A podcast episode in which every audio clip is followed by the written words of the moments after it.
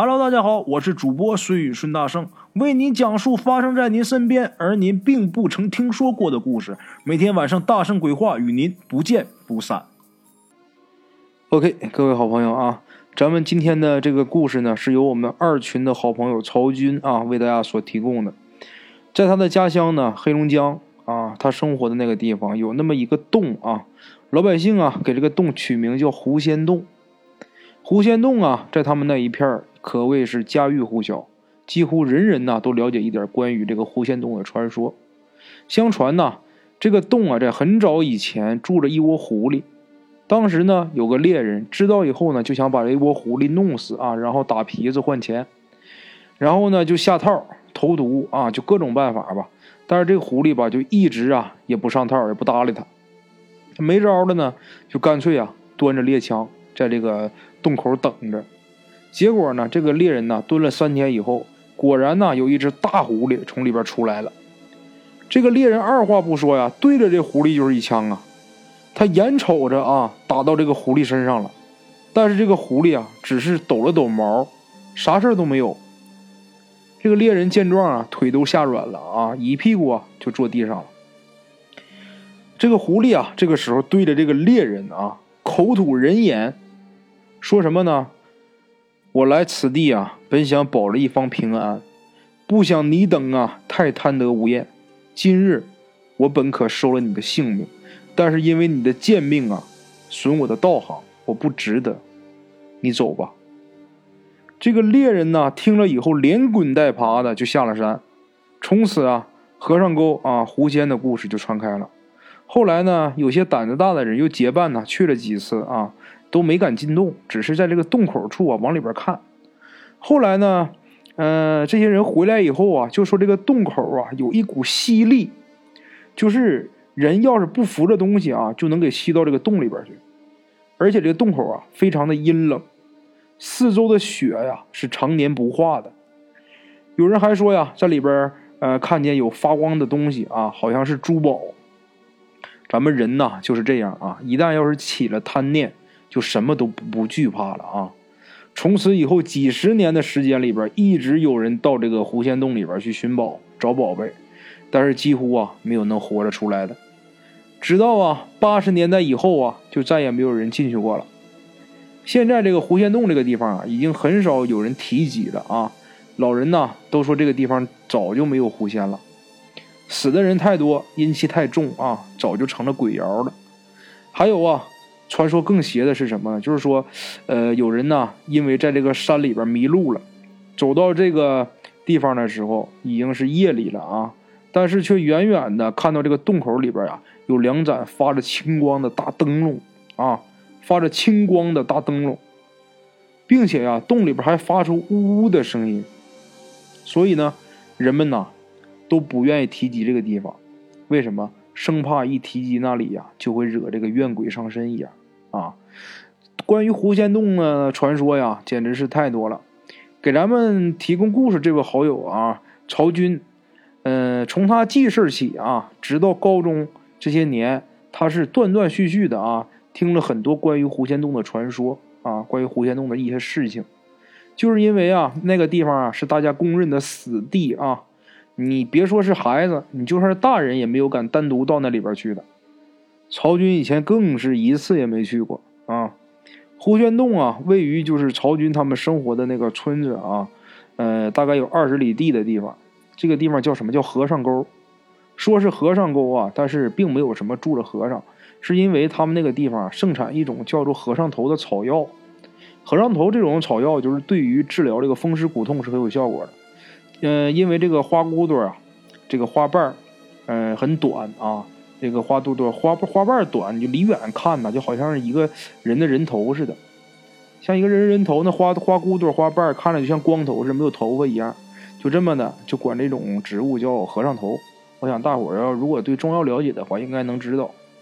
狐仙洞啊，就在这个和尚沟北面啊，这个山峰的石崖下面。洞口不是很大，直径啊也就是一米左右。洞口处啊有一个天然的平台。平台往下了呢，距离地面啊大概有三米高左右啊。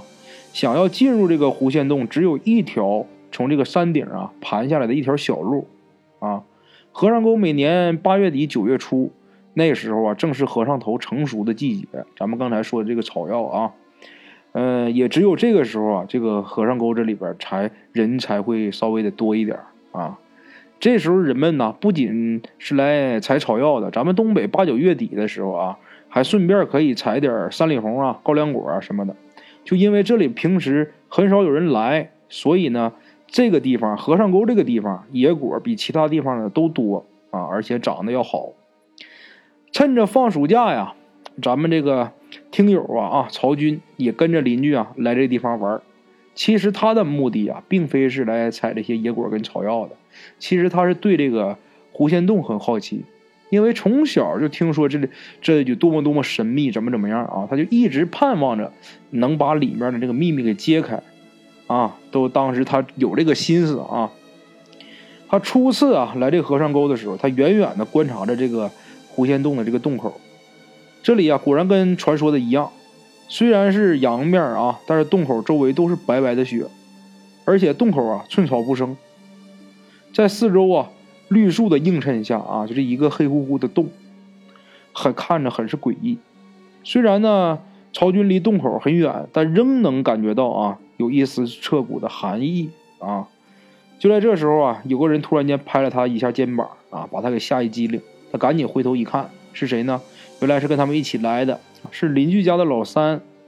最闹心的是什么呢？让曹军啊，呃，还得管他叫叔。虽然实际上啊，这个老三当年才二十岁左右，但是因为曹军在家里边辈分很小，所以就是很多跟曹军同龄的人，他都得叫好听的啊。这就是什么呢？这就是啊，这狗尿台虽然不济啊，但是人家长金銮殿上了啊。不过呀，曹军呢跟这个老三他们当平时就当哥们处，只有在这个老人跟前的时候啊，才会说这个尊称啊。话说呀。曹军被这个老三给吓了吓了一跳啊，心脏差点没蹦出来。他回头啊就没有好气跟他说：“你妈抽风吧，你吓我一跳。”然后这个时候，这个老三就跟跟他说：“哎，军儿，你看啥呢？你是不是想进洞里边去看看去？”曹军赶紧就接：“嗯，我想。你敢进去吗？”老三一听他这么一说啊，把脑袋摇得跟拨浪鼓似的：“呃，我可不敢。我听说那里边死了不少人。”你不敢，你就给我消停点，小点声。你不敢去，那咧咧个屁！说到这儿啊，他俩谁也就再也没说什么啊，就都低头采这高粱果。就在这时候啊，突然间就有人喊：“快点，快点！你们看，你们看那是什么？”曹军一抬头啊，一看这说话的是个女的，也是他们家的邻居啊，一起来的。就见他呀，手指着狐仙洞的方向啊，直跳脚。曹军赶紧顺着他手指的方向啊，往洞口去看啊。就见呢，有个野鸡正好落在这个洞口这个平台上。从这个野鸡身上的羽毛来看，应该是个公的啊，大尾巴很长，这羽毛啊也是五颜六色的，很好看。曹军回头看了看老三，然后问老三：“你敢弄不？”老三呢都没看他，而是冲着那个女的低声喊：“你别叫唤了，一会儿吓跑了。”说完呢，就猫着腰啊，奔着洞口的方向就跑去了。曹军一看他呀，也赶紧跟着老三后面啊。老三这个身手啊，倒还算是挺敏捷的。不一会儿啊，就蹑手蹑脚的就来来到这个平台的侧面啊。离洞口那时候其实已经很近了。这个曹军呢，他也是紧随其后。老三这个时候手啊，手里边已经攥了一块啊，大概能有拳头大的石头啊。稍微瞄了瞄，这手一扬，这这石头就飞过去了，不偏不倚啊，正好。打到这个野鸡脖子上，他俩眼看着这只公鸡啊耷拉着脖子，然后扑腾两下就挂了啊。老三这时候啊一拍大腿啊，然后嘴里边也跟着喊一句：“我操，真牛逼！”曹军说呀，他这个动作和他这个这句话啊，那就是他的标志性动作及语言啊。老三这个时候啊，跟个猴子一样啊，就往这平台上爬，去捡他已经收获了的这个猎物啊啊。曹军呢？就站在那儿没有动。此时啊，他心里边想，就是怎么回去吃这个猎物啊？他他不是在在想其他的，他想这只野鸡待会儿弄回怎么吃。就在这时候，突然发生了一幕，让曹军目瞪口呆。怎么回事啊？就在老三已经将半个身子啊已经探到这个平台上的时候，这野鸡突然自己动了，但绝对不是他自己活过来啊，而是整个身体啊往洞里边移动。开始呢是慢慢的，当接近洞口的时候就一闪，野鸡就没影了。曹军当时站的位置刚好能够看到这个洞口啊，把洞口看得清清楚楚的。就见那只野鸡啊，就像被什么东西往洞里边拽一样啊，但是绝对没有任何东西接触到那只野鸡。同时啊，这个老三也看到了这一幕，而且他看呢要比曹军还真切，因为他正对着这个洞口啊，如果里边有东西啊，他绝对能看得一清二楚。老三没有动，他趴在平台下面啊，大概离地面能有两米高的地方，这人就定住了，底下就开始喊。老三，你下来呀！你干啥呢？曹军喊了半天，这个老三也没有搭理他啊。这时候曹军就觉得有点不对劲儿，他就顺手啊从旁边撅了一个树杈当武器呗。他就决定啊，嗯，应该过去看看老三去啊。当曹军呢来到这个平台下面的时候，老三还保持着那个姿势啊，但是能明显的看到他腿在抖。这时候啊，跟他们一起来的这些邻居们呢，也都围过来了。呃，曹军呢，用这个树杈啊捅了捅这个老三的屁股啊，他没反应，然后就开始问他：“老三，你咋的了？下来呀！”不光他一个人问，大伙都喊。老三说话了：“等等等等会儿，都别叫我了，我腿抽筋了。”老三呢，终于说话了啊，但是明显是带着哭腔啊。他们这几个邻居啊，再加上这个曹军呢，几个人呢就爬上去了。有的顶屁股的，有的抱腰的，反正总算是把他给弄下来了啊！往地上一放，这才看见老三呢，脸也白了，嘴唇呢也青了，坐在那儿直淌哈喇子。然后大伙就问呐：“老三呢？你看见啥了呀？”这老三呢，梗不拉几的，就是不说话啊。稍微缓了一下以后，他就挤出来俩字回家。”说完呢，这货连头都不回，就往山下走啊。曹军回头看了看那个黑黝黝的洞口啊，此时啊显得是更加的阴森了啊，就使他呀不禁的打了个冷战，心想啊，我也回吧，我可别搁这嘚瑟了啊！一想到这儿啊，他就赶紧快走几步呗，跟着跟上这个前面老三。他们一起下山的时候啊，曹军在路上就问了老三几遍，啊，问了几遍呢，这个老三才算是吭哧瘪肚的说出了他在洞口到底看到了什么。原来呀。刚才他刚上去啊，刚要爬到这个平台上的时候，就发现那只野鸡在移动。他以为野鸡啊没死，他就想赶紧爬上去啊，别让它跑了。就在他将半个身子啊已经探出这个平台的时候，突然间发现洞口有两盏灯。据老三描述啊，他看见的是两盏发着青光的灯啊，个头啊大概有篮球那么大，而且呢都是缓慢的向上移动啊。老三说呀，在这个野鸡呀被吸进洞口的瞬间啊，他闻到了一股腥臭味儿啊。然后啊，洞里啊那两盏灯突然间变得很亮，他当时腿就哆嗦了。等想下来的时候，这腿就抽筋了，这个嗓子里边就跟堵了个鸡蛋似的啊，话也说不出来。要么当时怎么就别人喊他半天，他也不放个屁呢？这是吓着了，当时是。要不是说手抓着石头啊，当时他就掉下来。曹军就赶紧说呀：“我靠，你说里边有两个大灯笼，不会是夜明珠吧？我原来听说这个狐仙洞里边都是宝贝，这是可能真的哈？这里边不会真有宝贝吧？”然后老三紧着就说：“你想死啊？你回家得了，你不怕你爸揍你呀？”一提到这儿啊，给曹军说：“一提到我爸呀，我就开始肝颤啊。他爸是从来也不打他啊，也很少骂他。”但是也不知道为什么呢，就是怕他。每次啊，他见到他爸的时候，他都溜墙根走啊，就跟他爸一个桌吃饭，他都是最快的速度啊，吃完你就赶紧下桌。他自己都不明白他怎么就那么怕他爸。两人回到家以后呢，各回各家。曹军呢回到家以后，他妈正在做饭呢。还好啊，那时候他爸没回来啊，他也没跟他妈照面，就直接就钻进自己那屋子里边了。躺在炕上呢，他脑子里边啊，就是下午的那个画面啊。这时候啊，突然间脑子里一闪，对了，我问我姥吧，他应该知道关于狐仙洞的事情哈。姥姥，咱们东北话啊，就是外婆的意思啊。想到这儿啊，曹军啊就翻身下炕啊，冲着厨房里就喊一句：“妈，我不吃了啊，我上我姥家去。”说完了呢，就已经出了大门口了。后面他妈呢，也不知道喊了句什么，估计是骂他的话，反正他也没听见。他讲话呢，耳不听为为净啊。他姥姥家住的呢，离他们家不远啊，因为他姥姥一个人呐，住习惯了。本来呢是一帮儿女，嗯，儿也多，女儿也多。可是呢，这老太太呀，就是谁家也不愿意去。用这个老太太的话就是什么呢？一个人住啊，自在，谁也不拖累。就这么的，曹军呢进门的时候，他姥姥啊正在那儿啊给那几个鸭子喂食呢。一看到这个外孙子来了，很高兴啊，赶紧让他进屋呗。煮着还说呢，说我给你煮了几个咸鸭蛋啊，正要给你送去呢。然后曹军赶紧说：“你不用送了，我就搁这吃了，晚上我还不走了呢。”他姥啊，当然是很高兴，这老人都盼着孩子能在身边。其实，他姥姥啊，当时巴不得他在那给他作伴呢。这时候啊，虽然已经临近初秋了啊，但是天并不是很凉。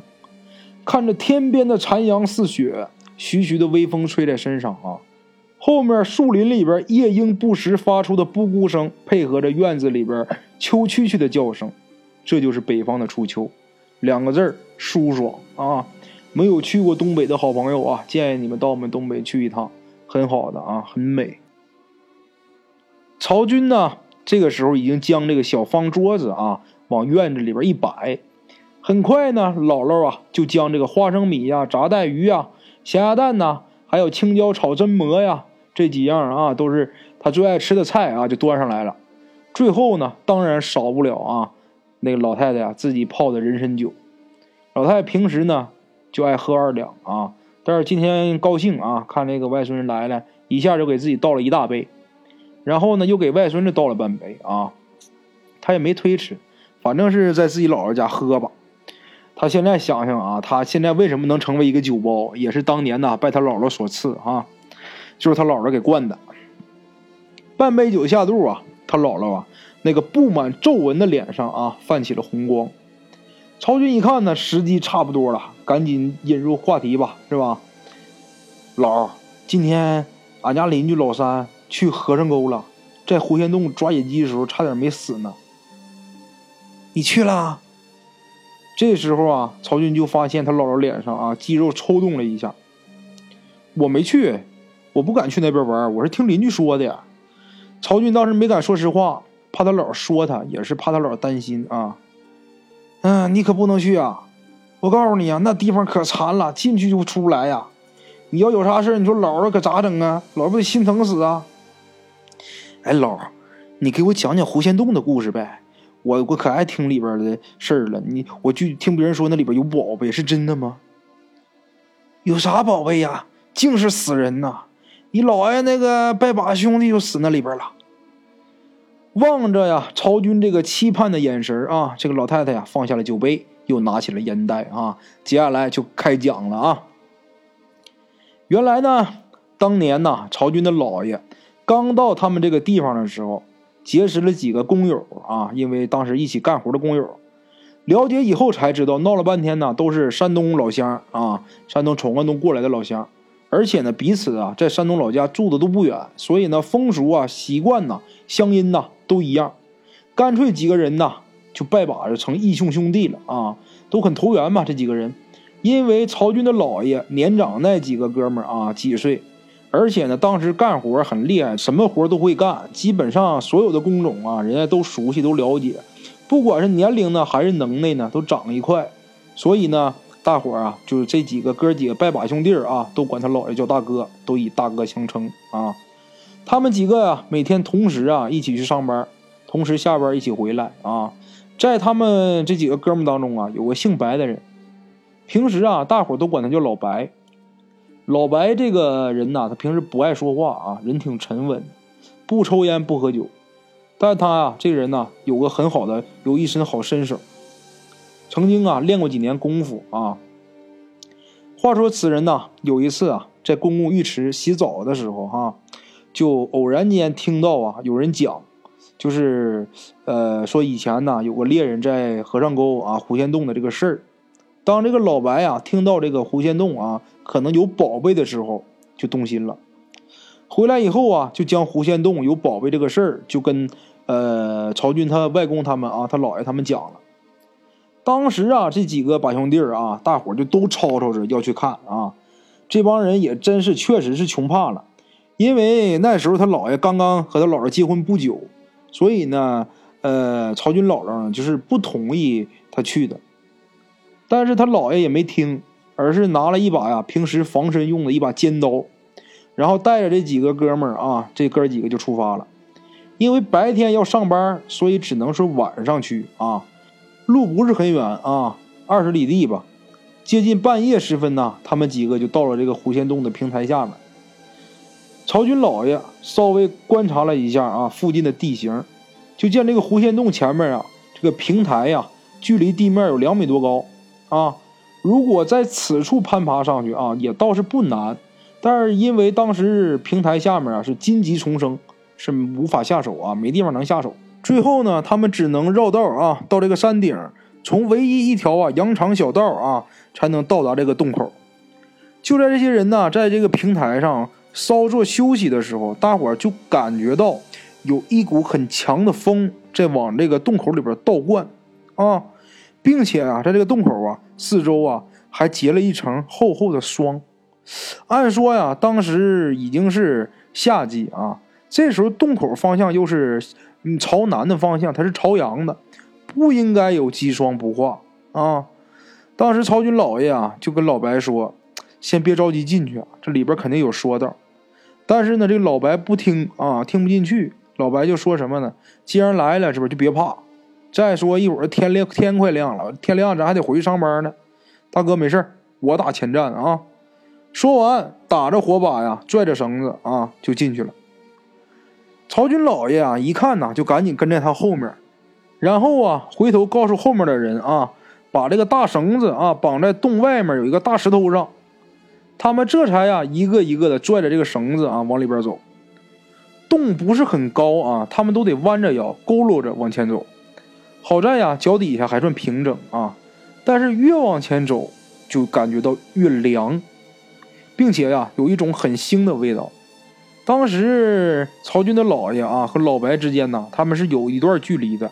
因为第一个跟第二个有一段距离，老白呢在最前面拽着这个绳子头，而这个曹军的老爷呢在后面啊，走着走着啊，突然间觉得手中的绳子一颤，然后前面啊就漆黑一片，啊，再拽这个绳子啊，就感觉没有力道了，证明什么呢？前面那人没有了，最起码这个绳子脱手了，老白不见了。曹军老爷赶紧呢让后面的人啊把这火把拿过来。啊，拿过来之后，赶紧往前啊，紧走几步。当这个火把呀照在前面这个地面的时候啊，大伙都吓了一跳。尤其是这个曹军老爷，他是靠的最近。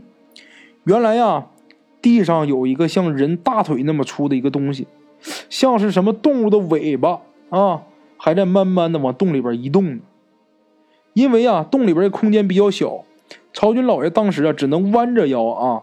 等他腾出手来呀，掏刀的时候，那个东西啊，已经爬到这个洞的深处去了啊。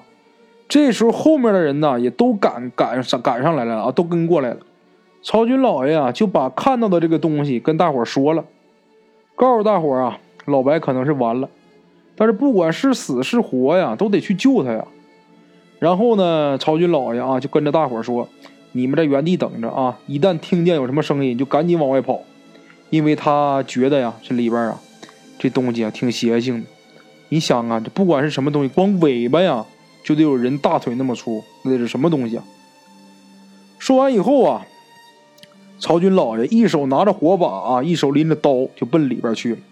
走了大概有十几米的样子啊，猛然间他看见前面啊有两盏青绿色的灯。这两盏灯啊，在漆黑的洞里边啊，显得是异常的诡异啊。当时呢，曹军老爷喊了几声，喊喊谁呀？喊老白，但是一直没人答应。这下他心就凉了，心想着人肯定完了。正想到这儿的时候啊，那两盏灯啊，上下晃悠着啊，就奔他来了。紧接着呢，是带着一股腥臭的风啊，就刮过来了，就连他手中拿着火把呀，都给喷灭了。因为这风啊，臭的让人喘不过来气来都。所以呢，曹军老爷当时啊，就憋住了气，屏住了呼吸啊。就在那两盏灯啊，快到他跟前的时候，突然间停住了。曹军老爷这时候啊，也蹲下了。此时啊，他将这个尖刀啊交到右手，左手呢就伸进这个怀里，就把这火药给掏出来了。因为啊，他们来的时候啊，带着这个火药啊、绳子啊这些东西啊。因为从刚才他看见那条尾巴开始，还有啊，刚才那两盏灯啊，以及那股腥风，他姥爷就已经猜出来了。这个东西啊，应该是条大蛇，因为曹军老爷呢，少年的时候就在老家山东老家就听别人讲过，只有啊这个粗细啊超过八寸的蛇啊眼睛才会发光。咱说的是蛇啊，而这个蟒啊，它与蛇是大不相同，蟒它再大啊，它眼睛都不会发光，而这个蛇一般呢是长不了太大，像洞中这条蛇必定是吃了山中灵物。才能修到这个地步啊！也就是说呀，这条蛇呀，那对眼睛以及蛇胆就是宝物。此时啊，曹军老爷将这火药掏出来以后，那个大蛇呀，好像是闻到这个火药的味道了，就慢慢往后退。就无论什么蛇啊，都最怕三样东西，大伙记住了啊？什么呢？硫磺、雄黄以及这个烟袋油子。烟袋油是咱们东北话，就是烟油啊。因为火药啊成分呢就含这个硫磺，这个东西啊他不敢靠近啊，不敢到他到这个曹军老爷近前。咱再说啊，曹军老爷就见这个方法奏效啊，干脆啊就把这个整袋这个火药啊就都给扬扬出去了。这一下这个大蛇受不了，就像疯了一样啊，转身就没命的往洞里边钻。这时候啊，后面就听见呃声音挺大的啊，因为担心他姥爷这些人啊挺讲义气啊。也没跑，都爬过来了。等大伙把火把啊都点上之后，才发现这火光一亮之后，才看见这个老白呀就在前面不远的地方躺着呢。这时候大伙赶紧七手八脚就把他给抬过来了啊，抬出来了。到了洞口的时候啊，天已经蒙蒙亮了。再一看呢，这老白全身都是黑紫色啊，但是身上没有伤口，应该是啊被那条蛇喷出来的毒气啊给熏死的。曹军老爷呀，这个时候看着老白的尸体啊，后悔的都不行了。这才想起来啊，当年那个猎人啊，就是那个和尚沟那个传说呀。当年那个猎人啊，就是来打狐狸的时候，这狐狸不是张嘴说话了吗？狐狸说的话可是是这句话啊，是我来此地是本想保着一方平安的。他说的这个话哈，原来呀，这窝狐狸啊来这个地方，想必是为了镇住这条大蛇。但是被那个猎人呢一枪给得罪了，这个狐仙呢狐狸啊一气之下呀就走了，这才致使啊之后有不少人都死在这个洞里边。原来这个洞里边根本没有什么宝贝啊。人们呢在洞外啊看到那两颗就绿色的夜明珠啊，其实啊就是就应该是那条蛇的眼睛。想到这儿啊，来的这一伙人呢肠子都悔青了。曹军老爷啊，回头望着黑乎乎的洞口啊，心想：这畜生要是出来害人就麻烦了，干脆啊就把这儿给封了得了。想到这儿呢，就告诉大伙儿，就是他们去的时候带着不是身上带着那么多工具嘛，告诉大伙儿啊，首先是把身上这些火药都拿出来啊，然后又去树林里边砍了一些像碗口粗的这个树干，然后把这个树干呢就截成一尺多长嘛，把这一头啊给削尖了。就跟铅笔似的啊，一尺多长，这个上面的尖儿跟铅笔似的。弄好了之后啊，大伙就把这些削尖的这个木桩都把这个尖冲上啊，给它埋到这个洞前面。这样一来呢，这蛇如果一旦它往外爬的时候，就很容易啊，就被这些木桩就把这肠子给划烂了啊。最后他们又把这个火药啊集中在一起，然后撒到了这个洞口外面，这才抬着老白的尸体回去。曹军听他姥姥啊讲到这，他才明白为什么老三呢说这个洞口有两个青绿色的灯笼啊。还有呢，他今天去那儿的时候，他看到这个洞口寸草不生，想必是当年他姥爷他们在那儿撒这个火药的结果啊。嗯，咱再说曹军老爷他们回来以后啊，谁也就没敢再提及这个胡天洞的事。但是老白的死啊，大伙儿都知道不寻常啊。人们私下都议论着什么呢？议论着这个狐仙洞的故事。这个事儿过去几年以后啊，有一批曹军他姥家邻居啊，有这么几个人，几个人呢采山货，就无意中啊就走到了这个和尚沟那边。因为当时呢突然间下大雨啊，这几个人呢就躲在一棵大榛子树下面避雨。这个位置啊，他躲雨那个位置正好对着这个狐仙洞啊，其中就有个人呢就说看见洞口有有几个人呢站在那儿望着他们。但是其他人什么都没看见。回来以后，第二天啊，没事闲聊的时候，这个人就把他看到的事给说了。当时呢，曹军的姥爷也在旁边，听这人说呀，就问他说：“你看到的人长什么样？”这个人就把当时看到的那些人长什么什么样，穿什么什么衣服等等啊，就都说的挺挺详细的。曹军他姥爷一听啊，其中啊，一个人长相和穿戴。跟当年死在狐仙洞里边的老白是一模一样的，这才知道，凡是死在那里的人呐，都变成了冤魂，无法投胎啊。曹军听他姥姥讲到这儿啊，脚心都开始冒汗了，后怕的不行。亏得呀，当时他没到洞口去嘚瑟，要不然呢，他也成了孤魂野鬼了啊。好了啊，今天的故事有点长哈，咱们就先讲到这儿啊，咱们明天继续。OK，今天咱们的故事就到这里，感谢各位听友的支持。我的投稿微信是幺八七九四四四二零一五，欢迎各位好朋友投稿交流。另类的放松，别样的享受，每天午夜我在这里等你。